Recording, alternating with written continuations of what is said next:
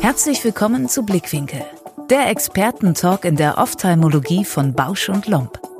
Hier beleuchten wir die Themen, die die Augenheilkunde bewegen. Wir wollen Visionen teilen, Ansichten kritisch hinterfragen und Expertenrat zu aktuellen Themen hören. In dieser Podcast-Folge. Das Vorderabschnitts OCT als neue Routine? Dr. Florian Kretz auf der DGII in Dortmund im Talk mit Dr. Sebastian Siebelmann, Refraktivchirurg im Augenzentrum Erkelenz und Privatdozent für das Fach Augenheilkunde an der Uniklinik Köln. Gemeinsam diskutieren sie. Wie relevant ist das OCT für den Vorderabschnitt? Ist die Diagnostik das wichtigere Instrument in der refraktiven und Kataraktbehandlung oder ist es der Excimer bzw. Femtolaser?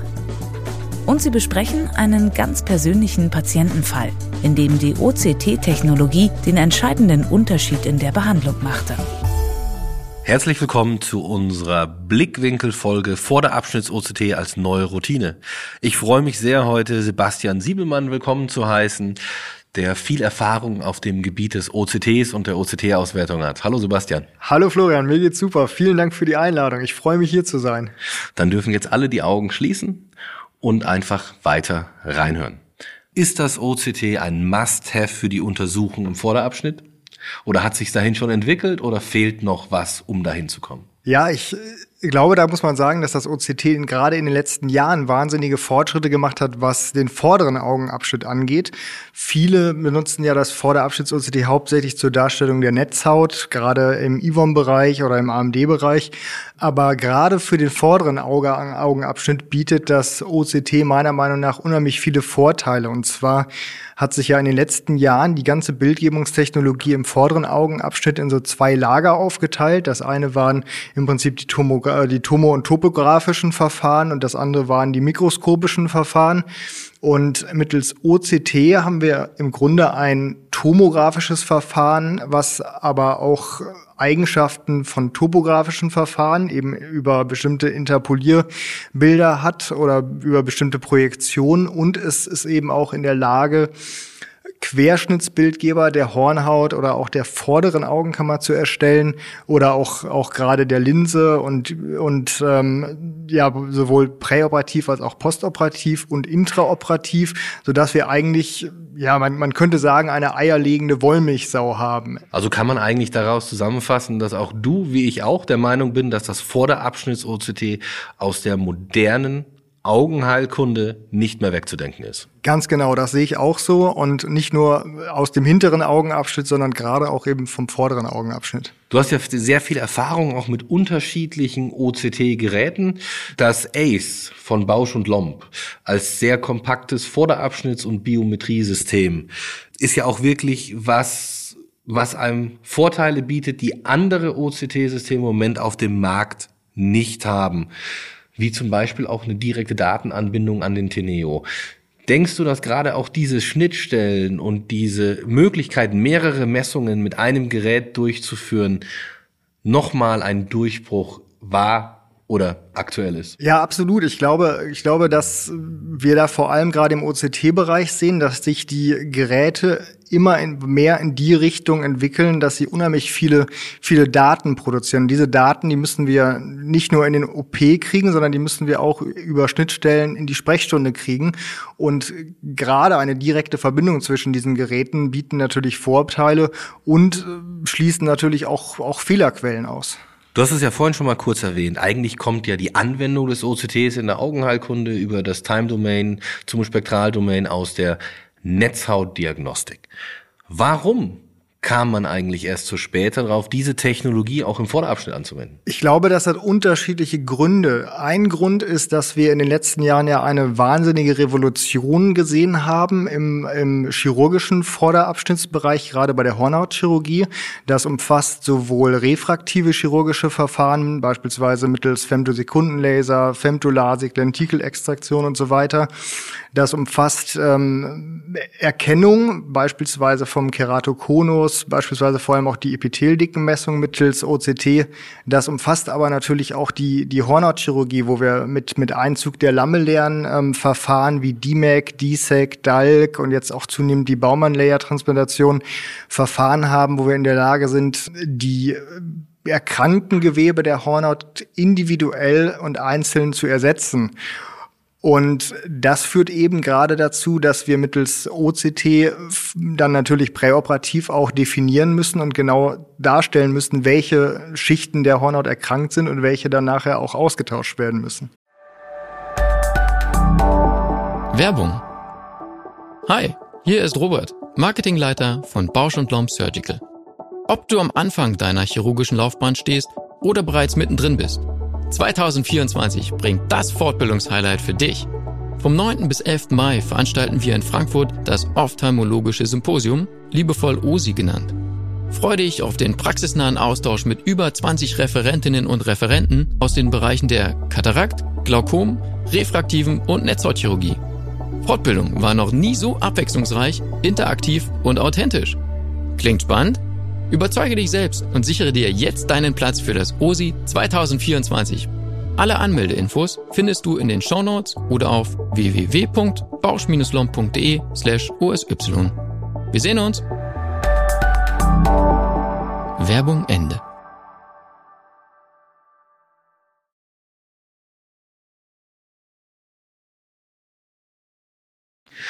Ich würde jetzt einfach mal behaupten, hätte ich vor fünf Jahren die Frage gestellt, welches OCT kauft man sich, Vorder- oder Hinterabschnitt, hätten 99,99 Prozent der Augenärzte, wie ich auch gesagt, ich kaufe es für den Hinterabschnitt. Heute welches kaufst du dir, wenn du die Wahl hast und nur eins mitnehmen darfst? Für vorne oder für hinten? Schwierige Frage. Ähm, ich würde natürlich eins für den vorderen Augenabschnitt kaufen, aber das Schöne ist ja, dass es inzwischen auch ähm, vor allem durch die äh, SwapSource OCT-Geräte gibt, die beides können. Aber die gibt's gerade nicht. Also du musst dich quasi entscheiden mit Vorderabschnitt, Hinterabschnitt. Ich würde wie du auch den Vorderabschnitt nehmen, weil alle Vorderabschnitts-OCTs, weil die meisten ja auch darauf beruhen, dass sie als Fixationspunkt ein kleines Schnittbild durch die Makula haben, mit dem man ja auch schon Veränderungen in diesem kleinen Bereich erkennen könnte. Ganz genau. Und ich glaube, vor allem, wenn man, wenn man ähm, in dem Premium-Bereich Linsen operiert, wenn man, wenn man auch zunehmend ICLs, IPCLs operiert als Vorderabschnittschirurg, ähm, gerade dann hat halt äh, die OCT-Technologie wahnsinnige Vorteile, weil sie eben eine unheimlich gute Auflösung bietet und viele Komplikationen, die man sonst erst nach der Operation gesehen hat, ähm, beispielsweise schon vor der Operation definiert werden können, beziehungsweise ausgeschlossen werden können. Jetzt drehen wir das Ganze nochmal um und du hast alle OCTs, die es gibt. Welches OCT beziehungsweise für welchen Einsatzbereich ist dir das Liebste? Jetzt hinsichtlich der Technologie oder hinsichtlich der Funktionalität, der Funktionalität quasi im Umgang mit dem Patienten. Ich würde hauptsächlich oder, oder momentan bin ich ein großer Freund von der Swap Source Technologie, weil man, weil die Swap Source Technologie eben einen sehr guten Kompromiss aus, aus Auflösung der Hornhaut bietet, aber man kann gleichzeitig sehr gut auch darstellen, wie die Vorderkammer konfiguriert ist, die Linse, die, die Iris, äh, das Iris-Linsendiaphragma, wie die Position äh, ist. Für die alleinige Hornhautdarstellung bietet allerdings die Spektral Domain OCT noch über die Darstellung vor allem von epitheldicken Karten eine noch bessere Auflösung. Also wenn man jetzt beispielsweise nur in den Hornhautbereich geht, würde man eben empfehlen, ein Spektral Domain OCT zu nehmen. Was ist letztendlich wirklich der Punkt, wo du sagst, in dem Einsatzgebiet habe ich mit meinem Vorderabschnitts OCT das Maximum erreicht, was ich mir im Moment vorstellen kann? Also für mich sind vor allem die, die topografischen und tomografischen Daten der Hornhaut finde ich, finde ich unheimlich aufschlussreich und da gibt es inzwischen auch erste Studien, dass diese, diese Daten auch in bestimmten, in bestimmten Untergruppen oder in, unter bestimmten Fragestellungen den Scheimflug-Bildgebungsverfahren ähm, überlegen sind. Das kommt aber natürlich drauf an, wenn man jetzt jemand ist, der sich hauptsächlich Glaukome anguckt. Ja, wie gesagt, wir sind, wir sprechen ja über dich persönlich. Genau, also ich, ich gucke mir am allerliebsten die Hornhaut an beim OCT. Ich kann dir da nur zustimmen. Für mich ist die wichtigste Indikation und der wichtigste Mehrwert aktuell zum Beispiel die Tiefe eines Haze zu bestimmen, wenn wir eine PTK planen. Und vor allem eben auch das Epithelial Mapping in Bezug auf die Verheilung nach einer LASIK, LASEK oder auch nach SMILE, um auch ein bisschen vorhersagen zu können, kommt da eine Remission, wie stark wird die sein, wie lange müssen wir warten, bis es verheilt ist. Da ist das OCT aktuell für mich einfach absolut ungeschlagen. Sehe ich genauso. Also ich glaube, gerade diese zwei Punkte Haze, aber auch zum Beispiel Hornhautnarben. Wenn wir Hornhautnarben haben, die wir, die wir mittels PTK behandeln wollen, dann ist es ja essentiell, die Tiefe festzulegen. Aber auch andersrum, wenn wir beispielsweise Patienten mit Keratokonus behandeln, da haben wir auch gerade eine Studie zu durchgeführt. Wenn wir Patienten mit Keratokonus behandeln, dann wird in Zukunft vermutlich sich, äh, sich mehr die Frage stellen, macht man eine perforierende Keratoplastik oder operiert man eine Dalk? Und auch gerade da kann man wirklich sehr gut darstellen, wie tief gehen die Narben bei einem Keratokonus, ist die Descemet-Membran erhalten, hat man die Chance, dass man beispielsweise eine Big Bubble machen kann oder ähm, sollte man vielleicht direkt eine, eine perforierende Keratoplastik machen? Wenn wir nochmal die OCT-Diagnostik im Speziellen betrachten und uns überlegen, was waren so die modernsten Schritte der Augenheilkunde oder der operativen Augenheilkunde der letzten Jahre, muss man ja letztendlich auch immer wieder über Excimer-Technologie, Femtolaser-Technologie sprechen. Gerade in Bezug auf Femtokatarakt ist ja auch noch nicht jeder so überzeugt, vor allem auch nicht so überzeugt wie ich selbst. Äh, glaubst du persönlich, dass der individuelle Ansatz durch die OCT-Diagnostik im Vorderabschnitt vielleicht der Missing Link ist, den wir aktuell haben, dass die Femtosekunden-Kataraktchirurgie quasi die Standard-Kataraktchirurgie noch nicht überholt hat. Ja, ich glaube, ich glaube, das kann man wieder von zwei Seiten betrachten. Ich glaube, einerseits gibt es natürlich äh, viele, also jetzt, ich sage jetzt mal fernab von der ganz normalen Pharko, viele Sonderindikationen, wie beispielsweise bei Patienten mit Fuchsendotheldystrophie, ähm, die jetzt eben noch nicht für eine DMAC in Frage kommen, wo der Femtosekundenlaser auch in, in vielen Studien als überlegen gezeigt worden ist. Andererseits ähm, wird beispielsweise, also ist der große Vorteil, dass in den Femtosekundenlaser oder in, in viele Femtosekundenlaser, es sei denn, man hat jetzt einen reinen Flapmaker, ähm, ja, OCTs inkludiert sind und beispielsweise bei manchen Lasern auch schon, auch schon ein intraoperatives Echtzeit-OCT, auch bei Femtosekundenlaser-assistierten Verfahren möglich ist. Und wir haben da uns gerade Daten von dem Victus-Laser angeguckt, wo wir eben auch zeigen konnten, dass man während, während der ähm, Femtolaser-assistierten Kataraktoperation ähm, dynamische Prozesse während des Laserns darstellen kann. Das heißt, wir können, wir können präoperativ die Patienten mittels OCT äh, monitoren, wir können, wir können unsere OP-Planung mit OCT machen, komplett im Grunde. Wir können unsere Linsenplanung mit OCT machen, wir können dann eben durch den Femtosekundenlaser und durch das in den Femtosekundenlaser integrierte OCT intraoperativ die Prozesse darstellen. Also wir sehen zum Beispiel eine deutliche Verlagerung des Iris-Linsendiaphragmas während der ähm, Kapsulotomie und beziehungsweise während der während äh, des Schneidens mittels Femtosekundenlaser der Linsenteile.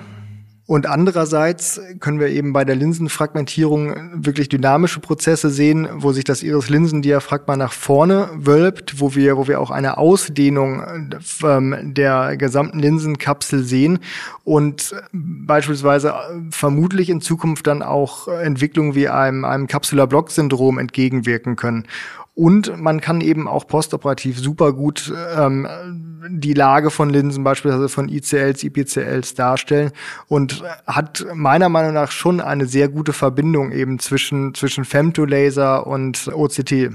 Ich kann Ihnen ja nur voll und ganz zustimmen. Ich habe ja selber auch einen Victus in meinem Standort in Erlangen und gerade in Bezug auf kompliziertere Fälle, wenn Patienten zum Beispiel schon noch farke Linsen im Auge haben, ähm, ist gerade dieses Live-OCT und die Markierung an dem Victus-System hervorragend. Was mir noch ein bisschen fehlt, ist, dass die Daten sind ja da, die Densitätsmessung einfach mit einfließt, um dann individuell quasi die Behandlung noch planen zu können.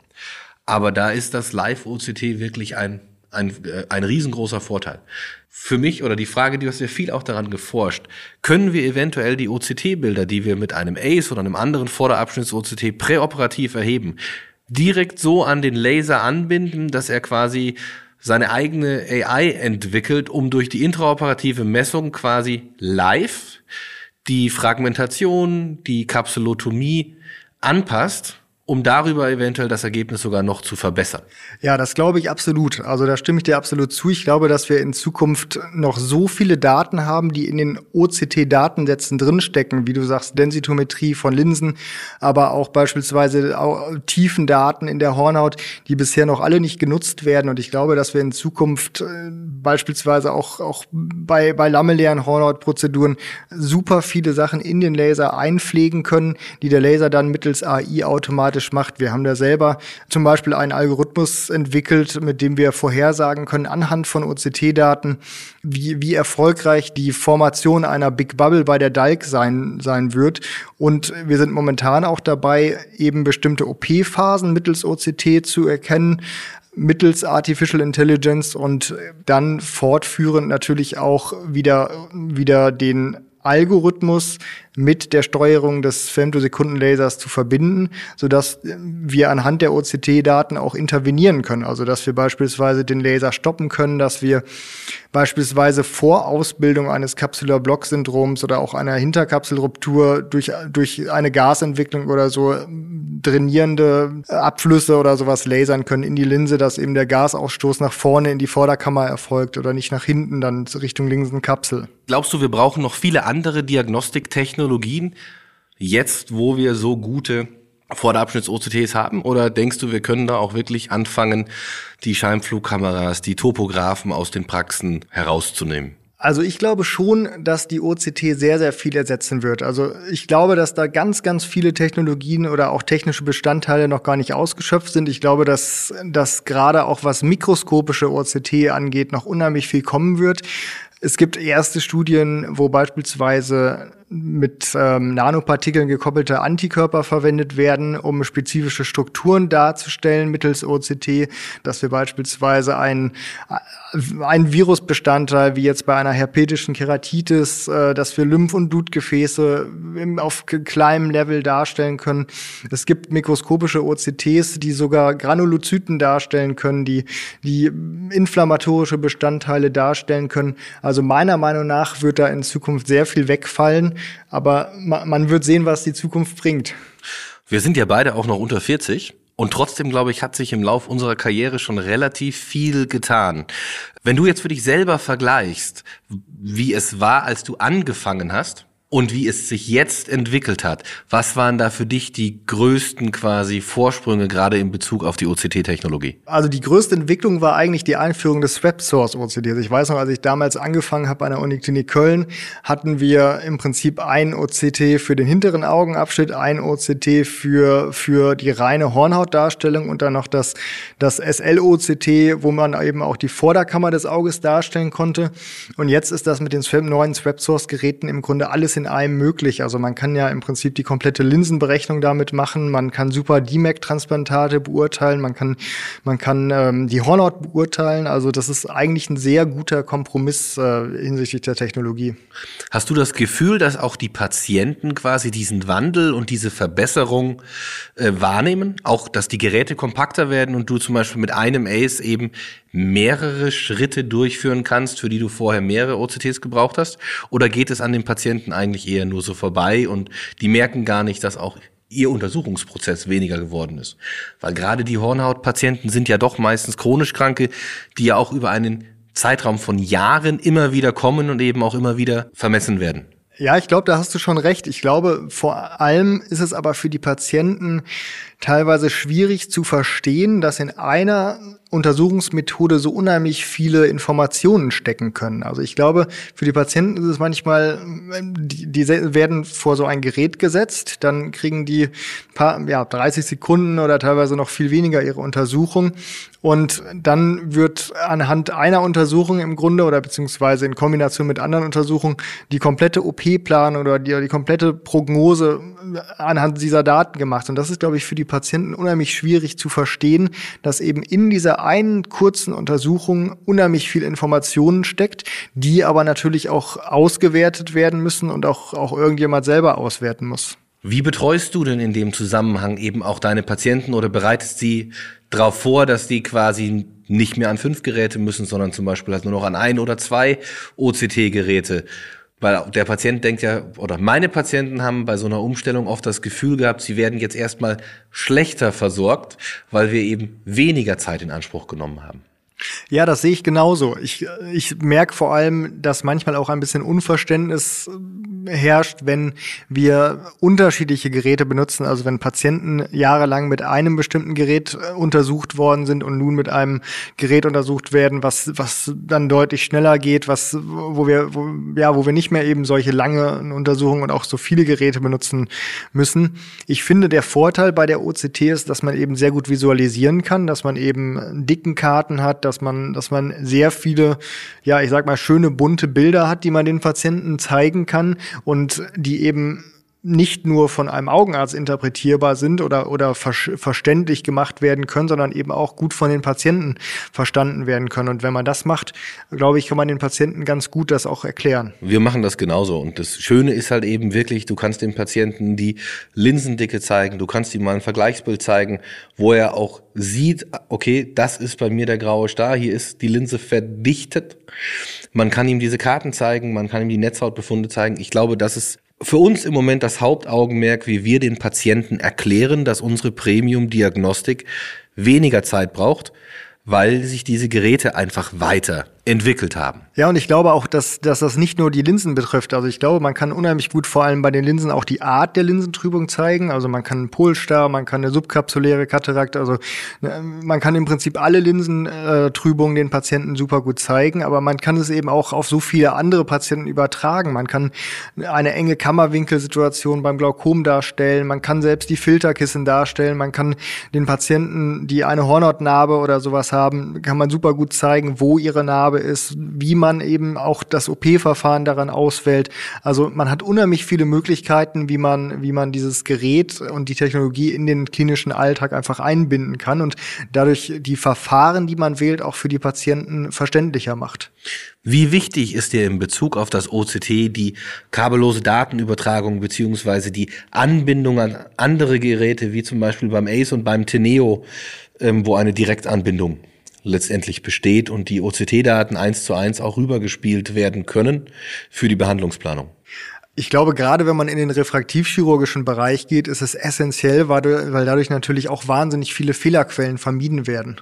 Wenn du jetzt einen Wunsch äußern dürftest, was dir quasi in diesem Zusammenhang wichtig wäre, was dir noch fehlt, was wäre dein Wunsch? Mein Wunsch wäre eigentlich eine OCT-Technologie, die eine komplette Darstellung der Vorderkammer ermöglicht, aber gleichzeitig ein extrem hohes Auflösungsvermögen der Hornhaut, beispielsweise zur Darstellung von epitheldicken oder, oder sogar, sogar zur Darstellung von Blutgefäßen, Lymphgefäßen und so weiter. Kann ich dir nur zustimmen? Ich würde mir noch die direkte Anbindung quasi an den Laser wünschen, um diese Profile auch wirklich eins zu eins später behandeln zu können, weil ich glaube, dass die Individualität der Behandlung das ist, was wir wirklich noch verbessern können und uns einfach von Schema-Behandlungen, die für 95 Prozent passen, äh, zu verabschieden. Das glaube ich auch. Ich glaube, dass man, dass man eben gerade anhand des OCTs unheimlich gut die Patientenbehandlung individualisieren und personalisieren kann. Was glaubst du denn ist für die Patienten wichtiger? Die Qualität der Untersuchung, der Voruntersuchung und der Betreuung? Oder letztendlich in Bezug auf das Intraoperative die technische Ausstattung, die dafür zur Verfügung steht? Puh, ich glaube, es sollte immer ein Kompromiss aus beiden sein. Ich glaube, für den Patienten und auch nachher für die Behandlungsqualität, weil ja nicht nur der Chirurg über nachher das Outcome der, der Operation entscheidet, ist unheimlich wichtig und vor allem, dass der Patient vorher gut aufgeklärt ist, dass er auch weiß, wie er sich nach der OP verhalten soll. Aber ich glaube schon aufgrund des rasanten Fortschritts in der Technologie der Augenheilkunde, dass, dass eine adäquate, eine adäquate OP-Ausstattung unheimlich wichtig ist. Ich kann dir ja nur voll und ganz zustimmen, weil auf der einen Seite wenn dir am vorderen Ende was fehlt, kommst du hinten nicht gut raus. Und du kommst auch hinten nicht gut raus, wenn dir, äh, wenn du vorne quasi alles hast, aber dir in der Mitte einfach die Mittel und Wege dafür fehlen. Und da ist eben gerade diese Anbindung und die immer besser werdende und vor allem immer detailreicher und höher auflösen werdende OCT-Diagnostik ein Riesenschritt, der in den letzten Jahren gegangen wurde. Ich, ich glaube auch vor allem, wenn man, wenn man daran denkt, dass in Zukunft viel mehr telemedizinisch, viel mehr digital stattfinden wird, ist gerade eben auch, auch die Vernetzung von den Geräten und auch gerade die Darstellung der Daten unheimlich wichtig. Ich ziehe es jetzt noch mal ganz weg aus der Praxis. Könntest du dir eine Welt vorstellen, in der zum Beispiel in jedem Supermarkt ein OCT steht? Und dann gehst du quasi hin, liest deine Versicherungskarte ein, machst die Aufnahme und die wird dann zum nächstgelegenen Augenarzt zur Befundung geschickt? Oder denkst du, dass das noch zu sehr Sci-Fi ist für diese äh, Technologie und die Möglichkeiten, die dahinter stecken? Also ich, ich kann mir das schon vorstellen. Es gibt inzwischen auch einzelne Startups, die solche Geräte bauen, die auch Geräte, die Geräte bauen, die auch unterschiedliche Bildgebungsmodalitäten beherrschen. Ich glaube aber, dass es immer noch einen Augenarzt benötigen wird, um den Patienten eben diese teils sehr komplexen Bildgebungsprozesse darzulegen und auch, auch zu erklären, was das jetzt für, die, für den einzelnen Patienten im Individuellen bedeutet. Ich glaube, man kann dadurch sehr viel Convenience generieren, dass es für den Patienten angenehmer wird, dass man Wartezeiten verkürzen kann. Aber ich glaube, die Diagnostik und auch die ähm, Therapieplanung und letztendlich auch den chirurgischen Eingriff sollte dann auch immer ein Augenarzt durchführen. Sebastian, ich kann dir da nur voll und ganz zustimmen. Ist dir ein oder hast du noch einen besonderen Patienten, wo die OCT-Technologie quasi für dich den Unterschied in der Behandlung gemacht hat und du dem Patienten wirklich helfen konntest? Ja, auf jeden Fall. Ich erinnere mich an ein kleines Mädchen, was wir an der Uni Köln untersucht hatten. Und das war ein, ein Mädchen, das war erst ein paar Wochen alt. Die Eltern kamen mit einer kongenitalen Hornhautnarbe, also einer Narbe, die schon seit der Geburt an der Hornhaut bestanden hat. Und das sah initial ganz schlecht aus. Es sah im Prinzip aus wie eine Art Peters-Anomalie, also eine, eine, ähm, ja, ähm, eine angeborene Fehlbildung der vorderen Augenkammer und somit auch der Hornhaut. Und wir haben dann das Kind in Vollnarkose untersucht im OP und konnten dann eben mittels intraoperativer OCT-Bildgebung darstellen, dass es sich einfach nur um eine total oberflächliche, dichte Narbe der Hornhaut handelte. Und wir haben uns dann entschieden, wo man vielleicht ansonsten gar nichts gemacht hätte oder eben eine, eine ja, hochrisikobehaftete komplette Hornhauttransplantation gemacht hätte, haben wir uns entschieden, eine reine PTK zu machen. Und danach war die Hornhaut des Kindes eben wieder klar. Und das berührt einen natürlich schon, wenn man solche Einzelschicksale mit Hilfe einer solchen Technologie eben verbessern kann. Gerade bei der Planung von, von Hornhauteingriffen, von der Tiefe von Hornhauteingriffen ist es eben von großem Vorteil. Wie siehst du das, Florian? Ich sehe das genauso. Das Vorderabschnitts-OTT ist das Go-To-Tool, für das du für jede PTK brauchst, um einfach die Tiefen zu messen. Ich habe da aber selber auch noch ein schönes Beispiel mit dem Vorderabschnitts-OCT. Patientin operiert, es sieht alles toll aus, aber die Patientin sieht nicht gut mit einer Monofokallinse. Und wir finden den Fehler nicht. Wir machen eine Aperometrie. Du siehst einen internen Ab äh, äh, Fehler mit drin, aber sie hat eine kleine Pupille und die wird auch einfach nicht weit. Und dann haben wir die eben auch vor das Ace gesetzt und dann sieht man eben den, einen kleinen Vault der Pseudophakenlinse, weil es ein Capsule-Closer-Syndrom war und einfach noch Restflüssigkeit im Kapselsack angestaut war, der einfach, der die Linse verbogen hat. Wir haben dann mit einem einzigen Jackschuss durch die schmale Pupille das eröffnet und schlagartig hat die Patientin einen vollen Visus gehabt. Und das wäre uns mit keiner anderen Technologie gelungen, das so letztendlich darzustellen. Äh, wahrscheinlich, ganz ehrlich, meine einzige Alternative wäre gewesen, ich hätte die Linse expandiert und getauscht, obwohl es gar nicht an der Linse gelegen hat und hätte die Patientin auch einem zusätzlichen OP-Risiko ausgesetzt, was ich jetzt eben durch dieses einen einzigen Jackschuss komplett verhindern konnte. In dem Zusammenhang möchte ich auch nochmal Danke sagen für diese klasse Folge.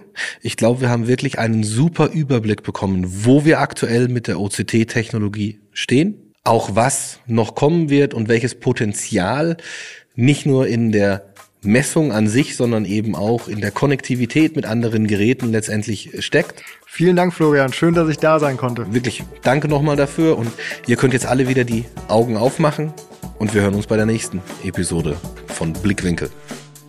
Vielen Dank fürs Reinhören. Empfehlen Sie uns gerne weiter. Und um keine Folge mehr zu verpassen, nutzen Sie die kostenlose Abonnierfunktion unseres Podcasts. Wir freuen uns auch über Ihr Feedback. Welche Expertinnen und Experten sollen zu Wort kommen? Möchten Sie selbst vielleicht auch ans Gastmikrofon? Oder welche Themen braucht es unbedingt im Blickwinkel-Podcast? Dann schreiben Sie uns eine E-Mail an die Adresse blickwinkel.bausch.com. Bis zur nächsten Folge von Blickwinkel, der Expertentalk in der Ophthalmologie von Bausch und Lomb.